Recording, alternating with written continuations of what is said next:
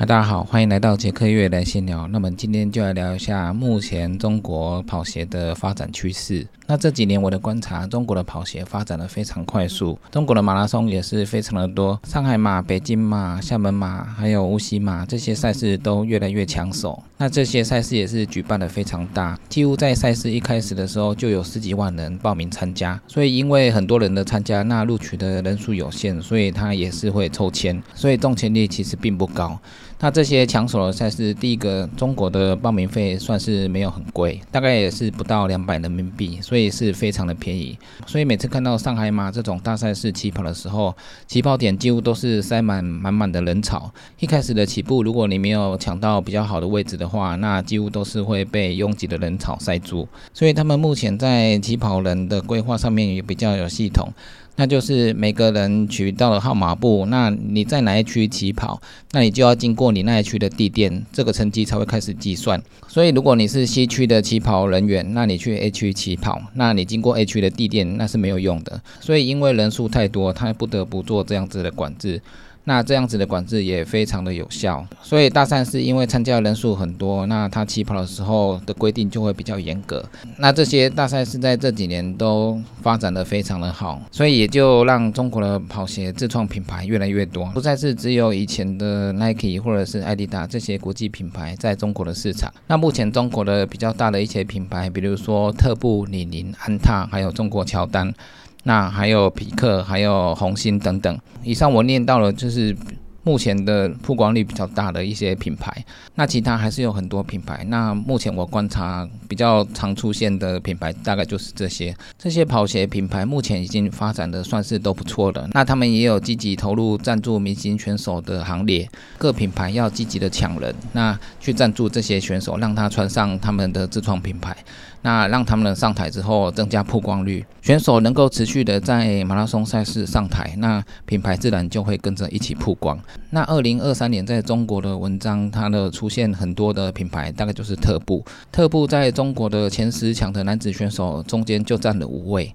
那在女子选手也占了两位，所以特步的这个品牌算是抢人非常的积极。其他的前十的选手也有穿 Nike、艾迪达或者是安踏。这个前十的选手穿什么品牌，会让大部分的选手会觉得说，那现在是不是我们买这些品牌不一定要穿 Nike 或艾迪达？那中国的品牌其实也有很多精英选手穿出来跑的成绩也不错。中国的马拉松最快的成绩大概就是杨少辉的二零七，那何吉也有二零七。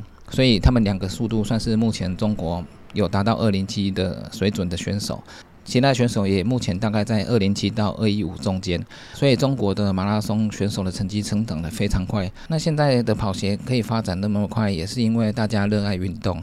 那再加上现在有碳板跑鞋的出现，碳板跑鞋的出现确实让精英选手的成绩有一个大幅度的跨越。不过这个碳板鞋子目前在中国只是属于。小市场的阶段，因为第一个碳板的鞋子一般比较贵，所以一般的选手并不会真的去买。第二个是碳板的鞋子可能有时候肌力要求会很高，那到达一定的速度，它的回弹功能才能发挥得出来。所以一般的选手肌力如果不够的话，你去穿碳板鞋。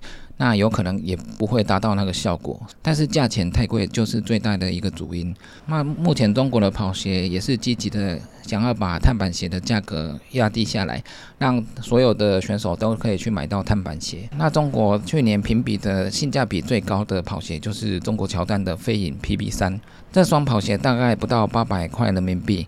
它碳鞋要求的东西也都有，最主要的重点就是价钱低，大家就会去买。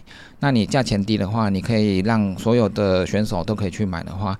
那这个市场你就可以占到非常多的份额。那如果太贵的话，只是一些人在买，那其实市占率并不高。那 Nike 会市占率这么高，是本来它就很有名。那它的碳鞋就是第一波发展出来的，所以虽然价钱很贵，但是很多人一开始都会去大量的去买 Nike。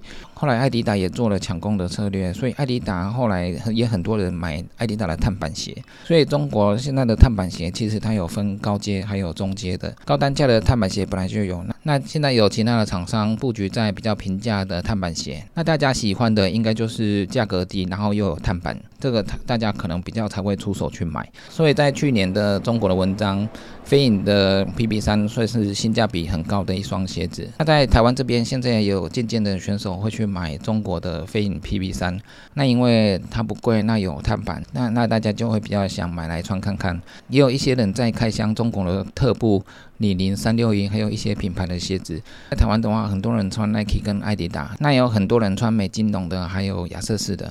那中国的品牌在碳板鞋这方面的布局算是非常的完整，它有分高阶的全码碳板鞋，还有平日训练鞋，那还有一般的基础鞋，那。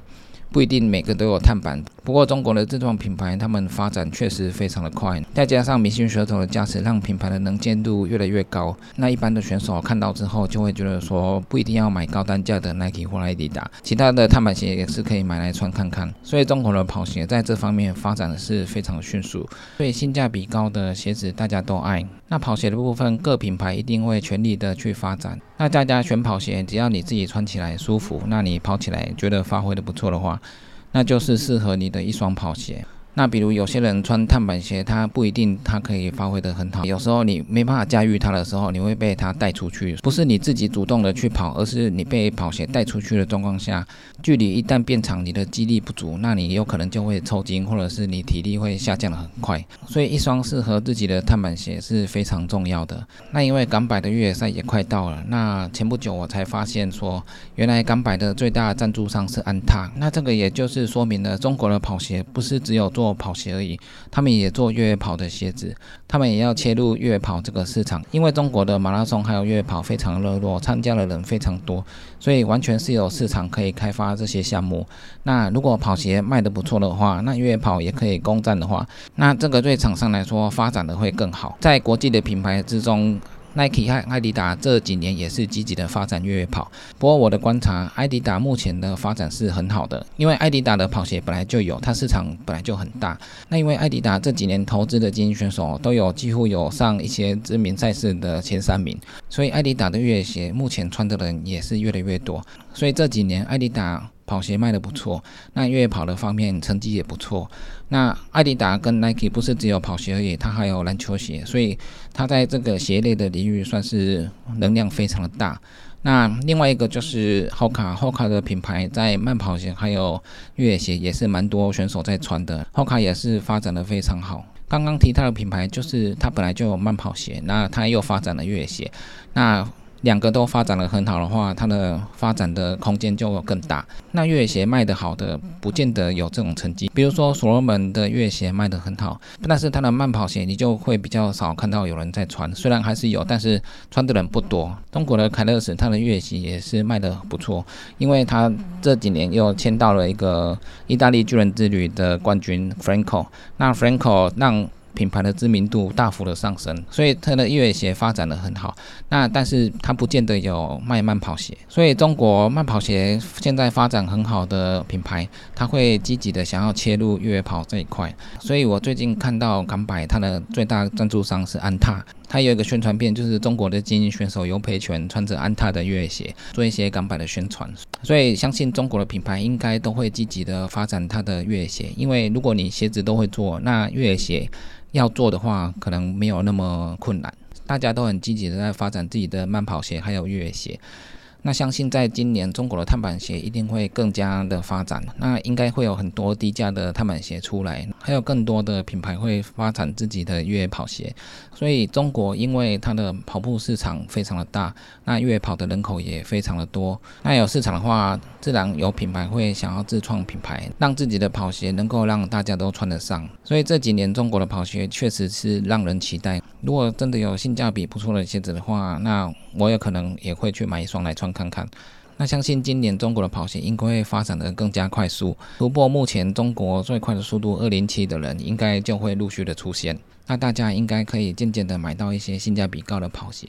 那中国的跑鞋还有国际的跑鞋，其实有很多东西还是可以聊的。那这些就是我最近对中国的跑鞋的一些观察。